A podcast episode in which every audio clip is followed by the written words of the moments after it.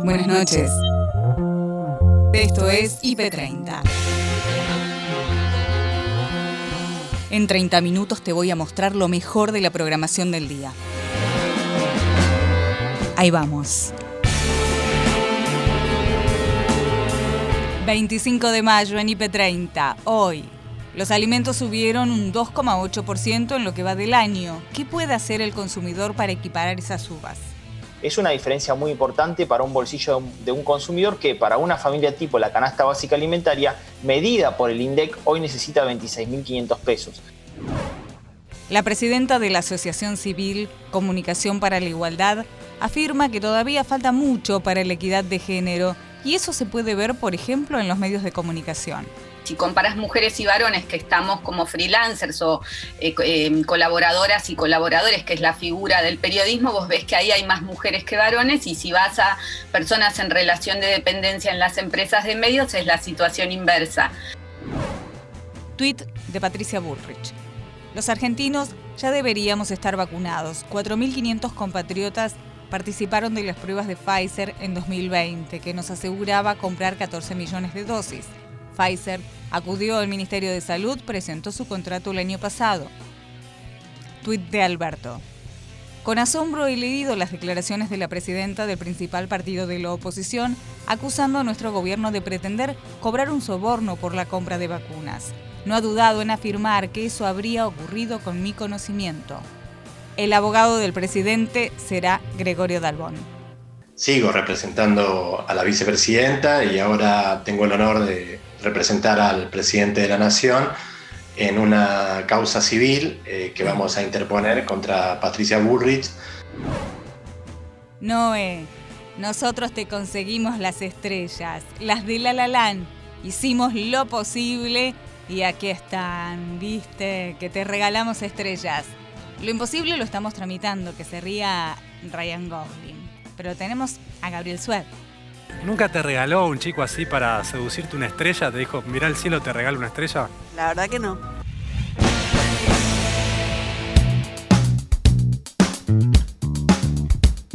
Martes 25 de mayo de 1810.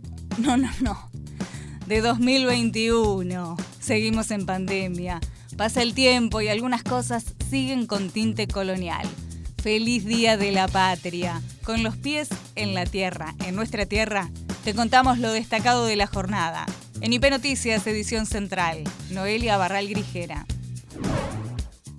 Vamos a compartir cuáles son los números de la pandemia, los números del coronavirus al día de hoy, los números que eh, reportaron las autoridades sanitarias en las últimas 24 horas. Tengamos en cuenta que estamos atravesando un feriado, estamos atravesando un fin de semana extra largo. Aún así, los casos diagnosticados en las últimas 24 horas eh, marcan un número alto, 24.600 son esos casos, 576 muertes solamente en las últimas 24 horas, un número altísimo, sigue estando el récord de internados, la cantidad de personas internadas exclusivamente por coronavirus crece y crece de manera tremenda, apabullante, día tras día, 6.552 personas internadas al día de hoy por coronavirus en todo el país, como siempre remarcamos, con una tasa de fallecimiento realmente alta. Estos 6.552 eh, personas, el 60% de ellas, más del 60% de ellas, va a terminar falleciendo y eso es lo que están intentando evitar las autoridades sanitarias con, entre otras cosas, las restricciones, las medidas de aislamiento y por supuesto también la campaña de vacunación. De eso vamos a hablar en un ratito nada más. 2.290 casos registrados en la ciudad de Buenos Aires en las últimas 24 horas y lo que vemos en la curva de contagios es el promedio diario de los últimos 7 días con un pico que evidentemente continúa acelerado, continúa en ascenso, que llegó a tocar, a rozar los 40.000 casos diagnosticados en un solo día y que ahora se mantiene con una cierta estabilidad altísima, insisto, y que a pesar de venir de cuatro días, sábado, domingo y dos feriados eh, continuados, nos muestra hoy 24.600 casos en las últimas 24 horas diagnosticados. Vamos ahora a conectar con otro de nuestros cronistas, Francisco Giovannoni. Él está en Mar del Plata. También allí hubo una protesta anti-cuarentena. Francisco, contanos cómo sucedió la protesta allí en Mar del Plata. Buenas noches, Noelia, ¿cómo estás? Sí, aquí en el Monumento a San Martín, en la avenida Luro y Mitre, frente a la municipalidad. Esta tarde, alrededor de 1.500 personas, muchos de ellos en autos, marcharon hasta esta zona con pancartas, eh, cantando contra del gobierno, contra eh, las restricciones. También un importante sector gastronómico, teniendo en cuenta que Mar del Plata eh, fue colocada al inicio del, confinamiento como municipio en alerta epidemiológica y podría volver a fase 2 a partir del 31 de mayo y muchos de, los empresarios gastronómicos y hoteleros han aclarado ya mediante un, info, un un texto enviado a, distintos lugares que van a abrir igualmente, más allá de que eh, Mar del Plata pueda llegar a acceder a la fase 2 el próximo 31 de mayo.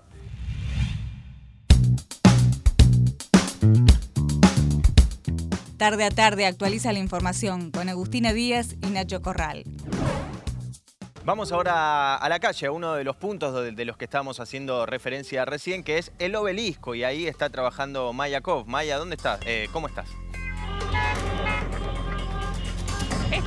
Obelisco, Nacho, sí. Impactante, las imágenes impactantes lo que estamos viviendo. La gente se trasladó hasta acá, no solo caminando, también en auto, en moto, las bocinas están que no paran y multiplicidad de consignas para venir hoy acá, que falta de vacunas, que se quieren vacunar, mensajes en contra del gobierno y muchas, como digo, muchas múltiples consignas distintas de por qué la gente se acercó acá. Vamos a acercarnos si quieren para que mejor que yo lo cuente la gente y preguntarles cuál es el motivo de por qué están acá. ¿Cómo no? ¿Cómo no? ¿Por qué se acercó hoy acá? Estoy para protestar, para no estoy de acuerdo con todo esto. ¿Cómo? no estoy de acuerdo con que nos encierren, que no nos den la vacuna, todo eso, ese es el tema. ¿Pero no le da miedo la cantidad de contagios que hay? No, porque no bajamos del coche. Nosotros no nos bajamos del coche, protestamos. ¿Se vacunaron ellos, Maya? las imágenes, la gente, el distanciamiento? Me eh, preguntan es, lo, en el piso, es lo que hay, es, lo que hay. Me preguntan si vos y supongo que tu esposa se vacunaron. Sí. Sí.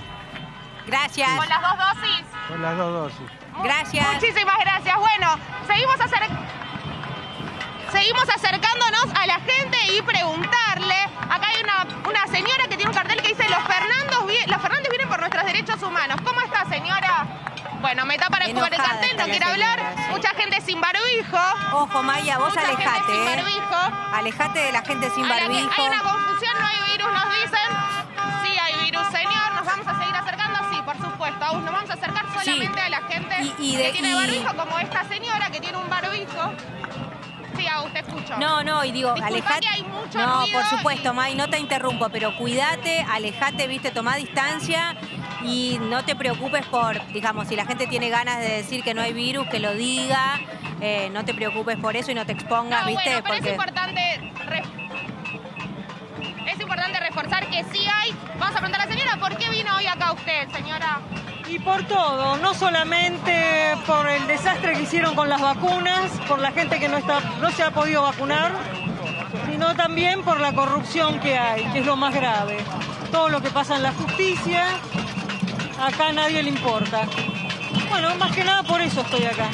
Muchísimas gracias. Bueno, acá la gente con distintos reclamos por las vacunas, decía recién esta señora, acá hay otra persona, otra mujer, flameando la bandera argentina. Buenas tardes, señora, ¿por qué se acercó hoy acá?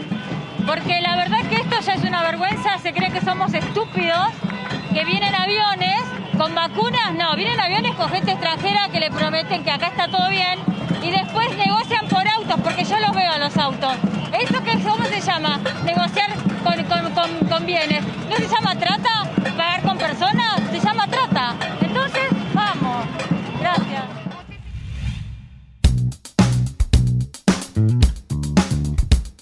Paloma Boxer tomó apuntes y nosotros también de cómo comunicar de manera inclusiva.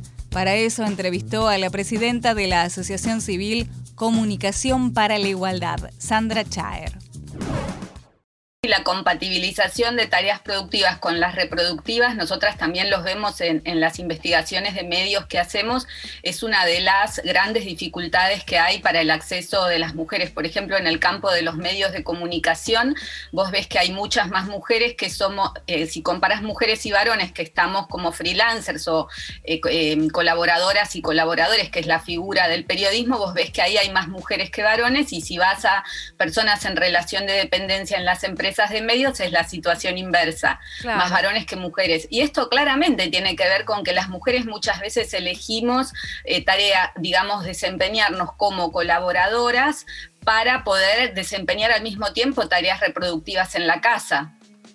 Claro, totalmente. Sandra, tengo una consulta. ¿Qué rol juegan las redes sociales en todo esto? Porque a priori uno puede pensar que, como cualquier eh, medio de intercambio masivo, sirve para tejer alianzas, sirve para maximizar un mensaje y su alcance, pero a la vez también se convierten en un territorio muy hostil por momentos. Sí, yo empezaría por la primera parte que dijiste vos, porque me parece importante destacarlo, sobre todo en el campo del feminismo. El feminismo fue pionero en la utilización de Internet cuando todavía no había redes, cuando se hizo la Conferencia Mundial de la Mujer en Beijing en 1995, que eh, participaron mujeres de todo el mundo. El uso de Internet en ese momento era muy incipiente y sin embargo las mujeres hicimos uso a full. Fue el primer gran evento mundial donde, digamos, se vio como Internet como una enorme posibilidad y ahí, de ahí en adelante nunca dejamos de usarlo y si vos navegás un poco te das cuenta de la cantidad de acciones activistas y activistas feministas que hay en las redes sociales. Esto como aspecto positivo que me parece que es muy importante destacarlo. Y después tenés como la contracara, que es que las redes sociales no están ajenas a la violencia de género que hay en la sociedad y que a la vez en la sociedad, a medida que vos vas avanzando, justamente como decíamos, con leyes que tienen que ver con la igualdad de género, la resistencia es mayor. Y en las redes sociales, las redes sociales e Internet en general tienen las características digamos, de muy rápida viralización y también de anonimato, que hace que la violencia muchas veces se despliegue de una manera eh, más virulenta, con lo cual las investigaciones lo que te están diciendo es que si vos sos mujer, tenés más posibilidades de ser atacada y tenés más posibilidades de ser atacada además con eh, términos y agresiones que tienen que ver con tu condición de mujer, con tu apariencia y con un mayor menosprecio de tu capacidad intelectual. Y esto se potencia si vos además haces este, posteos o intervenciones que tienen que ver con un apoyo a la agenda feminista.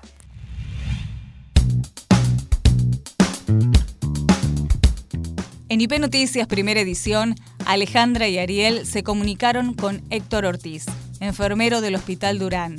Relató la situación compleja que están atravesando en el nosocomio. Preocupado por lo que vivimos, que lo que se vive acá se vive en los dos hospitales más importantes de la ciudad, donde la ocupación de camas realmente preocupa y mucho, ¿no? ¿Cómo están en el Durán exactamente, precisamente allí?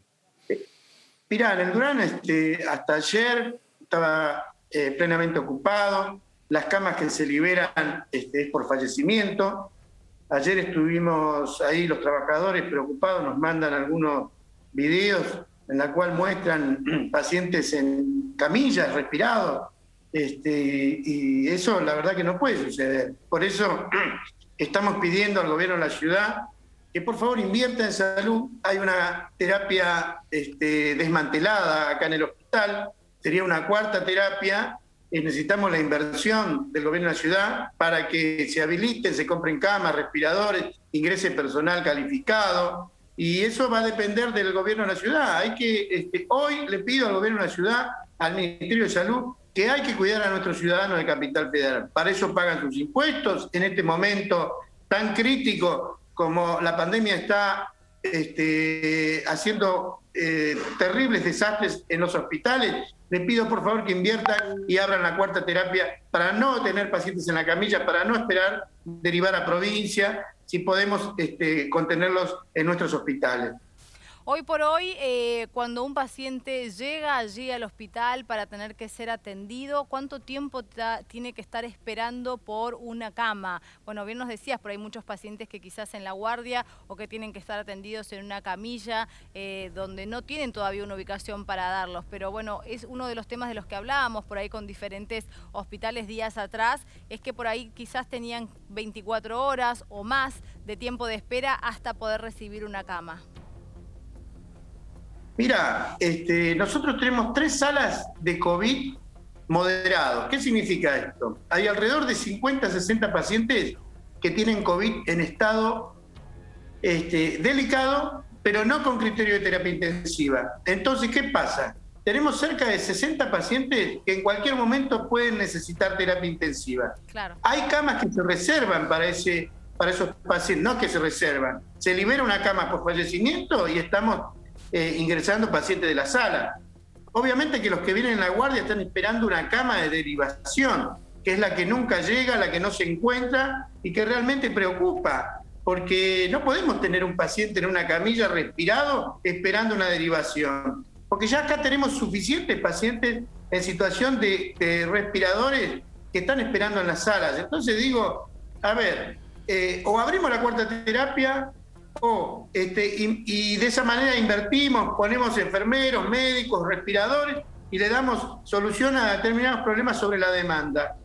O no sé, dejar morir en las camillas, dejar morir en las salas, que, ya está sucediendo y que quiero decirlo, que la gente, para que la gente entienda que esto no es un problema este, que pareciera como que en algunos medios lo, lo minimizan. Esto está sucediendo, ni siquiera nosotros estamos a salvo, los trabajadores de la salud, porque tenemos una obra social que no tiene cama, que realmente este, no estamos vacunados todos los trabajadores de salud.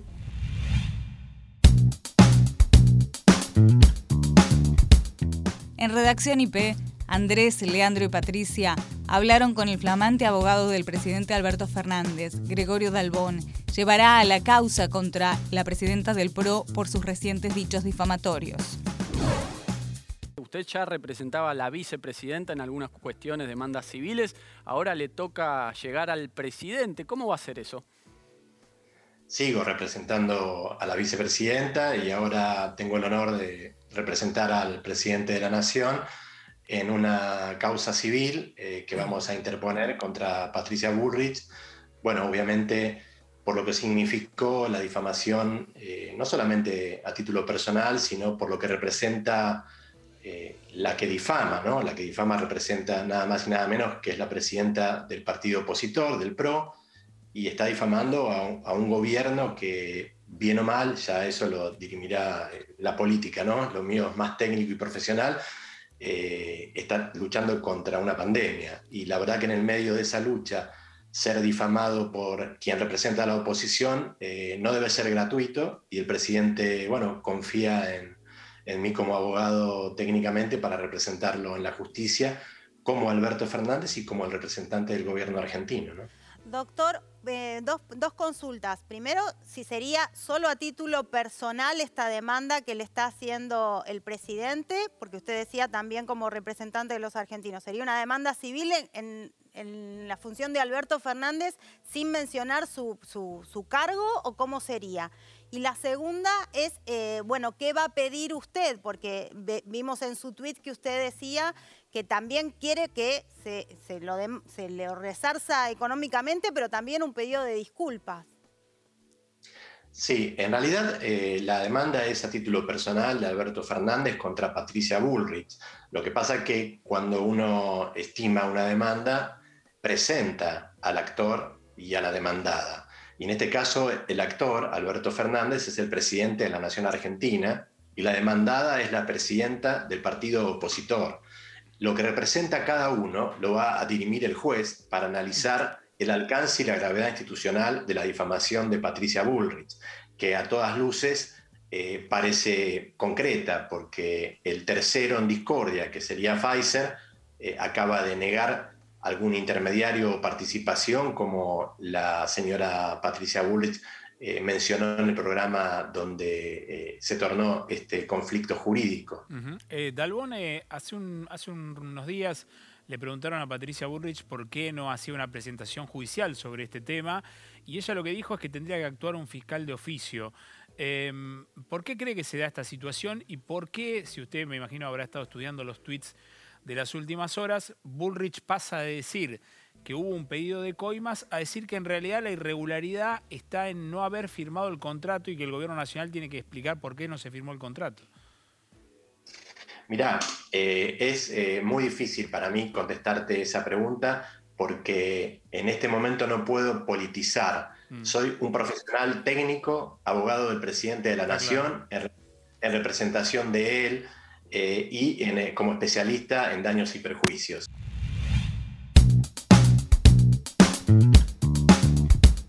La diputada nacional Gisela Marciota se refirió a los dichos de la presidenta del PRO. Lo hizo en IP Noticias, segunda edición, con Silvani Rocío. Lo que pasó ayer es una aberración total y absoluta de una irresponsabilidad que no tiene límites, evidentemente, eh, y que tiene que ver con esto de, generar y seguir generando eh, miedo a través de la mentira, ¿no? Una mentira sistemática que viene siempre trabajando de esta forma, cambiemos, ¿no? El macrismo en general y ahora en este caso particular eh, Patricia Bullrich. La verdad que no tiene sustento alguno porque ya salió Pfizer a desmentirlo, porque sabemos cómo ha trabajado Ginés González García, digo, sabemos también la respuesta que dio el presidente de la Nación, que termina él denunciándola a, Patricia Bullrich justamente por esta falsa denuncia. Pero además lo grave no es la falsedad de la denuncia, que en sí misma es muy grave porque sabemos que no tiene ningún tipo de sustento, porque salió en la misma eh, empresa a, desmentirla rotundamente e inmediatamente. Luego, más allá de esto, digo, hay que poner el contexto en el que además lo dice, que es la, es la gravedad absoluta y que genera como una impotencia y una bronca, que yo por momentos digo, bueno, tengo que tratar de, no entrar en lo que ellos nos quieren hacer entrar, que es eh, como en esta vorágine de violencia, porque lo que hizo Patricia Bullrich es violencia pura, explícita. Es mentir, la mentira es violencia, y es mentir en un contexto donde estamos atravesando una pandemia. Una pandemia que ya lo dijo la Organización Mundial de la Salud, que, que estuvo reunida, que comenzó, como todos los años lo hace, su congreso diciendo que estamos en una guerra contra un virus. Estamos en una guerra, estamos en ese escenario. En ese escenario, esta señora tiene la irresponsabilidad de seguir generando este tipo de situaciones que, a ver, ahora va a haber una causa judicial, ahora se va a iniciar una investigación, pero ¿sabes que lo grave? Que lo instala, que lo pone adentro de la casa de las personas. Porque cuando uno dice algo por televisión, tiene además que tener la responsabilidad de lo que está diciendo, porque nosotros estamos hablando ahora, pero hay del otro lado personas que nos están escuchando dentro de su casa con una incertidumbre enorme por lo que estamos viviendo, con miedo, y que encima esta señora con esta irresponsabilidad sigue alimentando. Es como tirarle, viste, más leña al fuego. Bueno, eso es lo que hace Patricia Bullrich con esta irresponsabilidad en este escenario. Solamente, eh, claro, ¿no? La, pregunta tenía que ver también porque, eh, Gisela, usted es una mujer de medios, históricamente, ¿no? Y es muy difícil de entender cómo una persona eh, que ha sido ministra, inclusive del anterior gobierno, diga una cosa así tan abiertamente y de manera casi, si me permite el término, de manera gratuita, ¿no? Si no hay un fundamento o un, hecho que avale todo esto, digamos, ¿qué, ¿qué puede suceder con Patricia Bullrich? Bueno, yo creo que lo importante es que tenemos la posibilidad de aclararlo, pero a ver, y que la gente con el tiempo se empieza a dar cuenta de, de que mienten, ¿no? De que mienten sistemáticamente, porque esta mentira de ahora eh, que nos hace perder una energía enorme, en vez de estar ocupándonos de lo que tenemos que ocuparnos, tenemos que estar ocupándonos de desmentir a Patricia Bullrich y, tenemos que estar gastando, como decía, una energía enorme en desmentir. Pero bueno, vienen instalando mentiras sistemáticamente. Es como la forma que tiene el macrismo de instalarse, ¿no?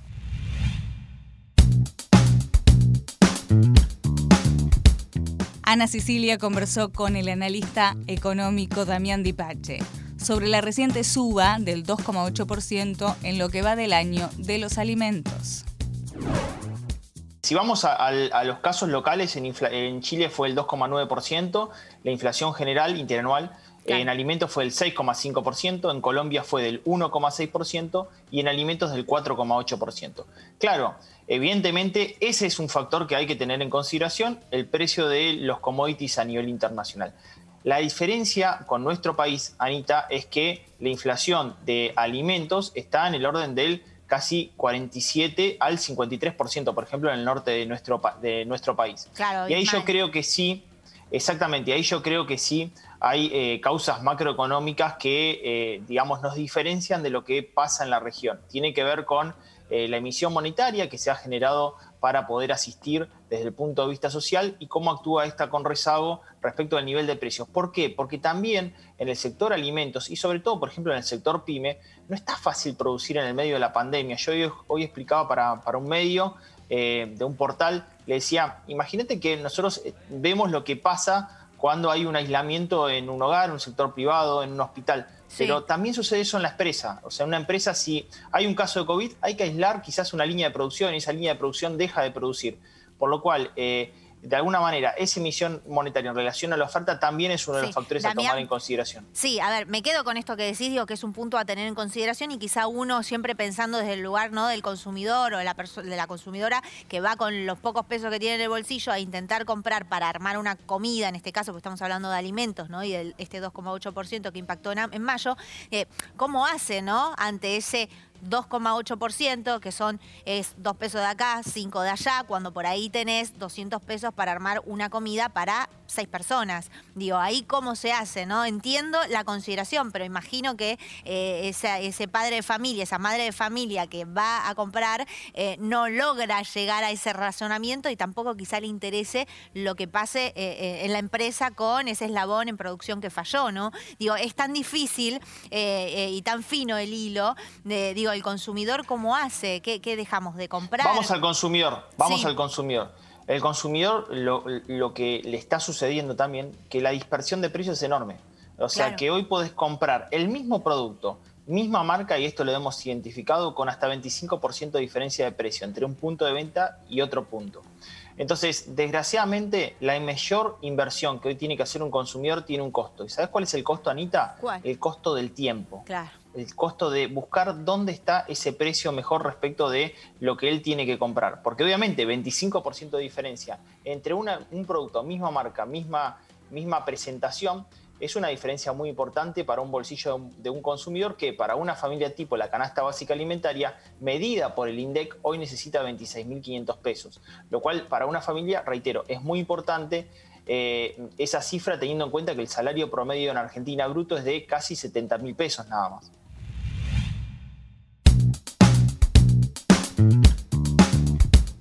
Las noticias más insólitas y todas las voces en IP Noticias te las cuentan Noelia y Gabriel.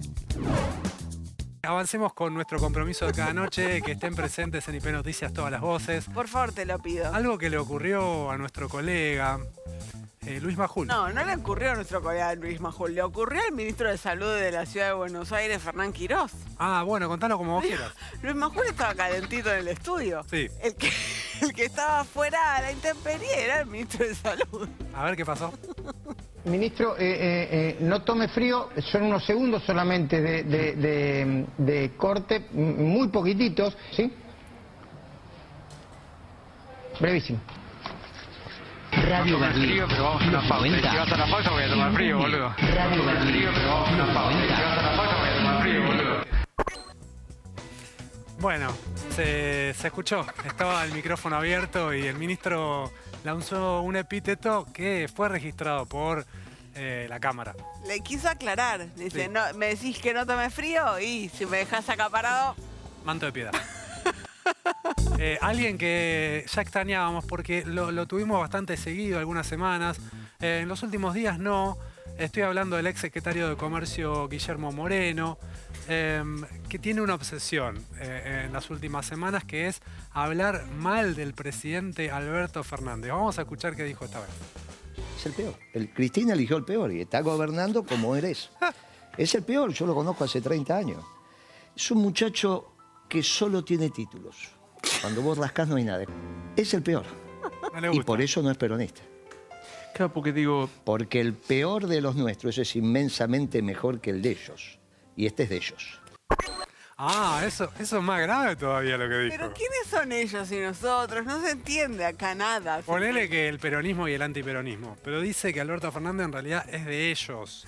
Ahora, vos este, te pones a hablar mal de Alberto Fernández así bien firme, como que te invitan automáticamente a algunos lugares entrevistados, ¿viste? Te llevan, te llevan y te sientan en el living y a otro de los que invitan también, porque bueno, suele hablar muy mal de no solo del presidente, también del gobernador de la provincia de Buenos Aires, es Luis Juez. Pero aparte lo hace con gracia Luis Juez, eso hay que reconocerse. Porque es cordobés. Sí, sabe putear, sabe carajearse con la gente, eh, y es por eso que lo convocamos también a este segmento. Luis Juez.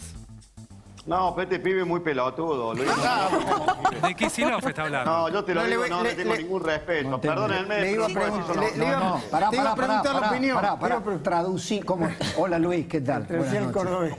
Tra- traducilo porque no, no, no te pero. ¿sabes? Eh, Pablito, eh, es un pavote ese pibe. La verdad que es un provocador, es un, un tarado. Eh, Un tarado. Necesitamos bajar 20 cambios y este tipo te Ah, hace un piquete bueno. de ojo. Parece. Caradagian, loco. Dejate de joder. O sea, ¿se da cuenta que tenemos que bajar 20 cambios? Tenemos que bajar 20 cambios.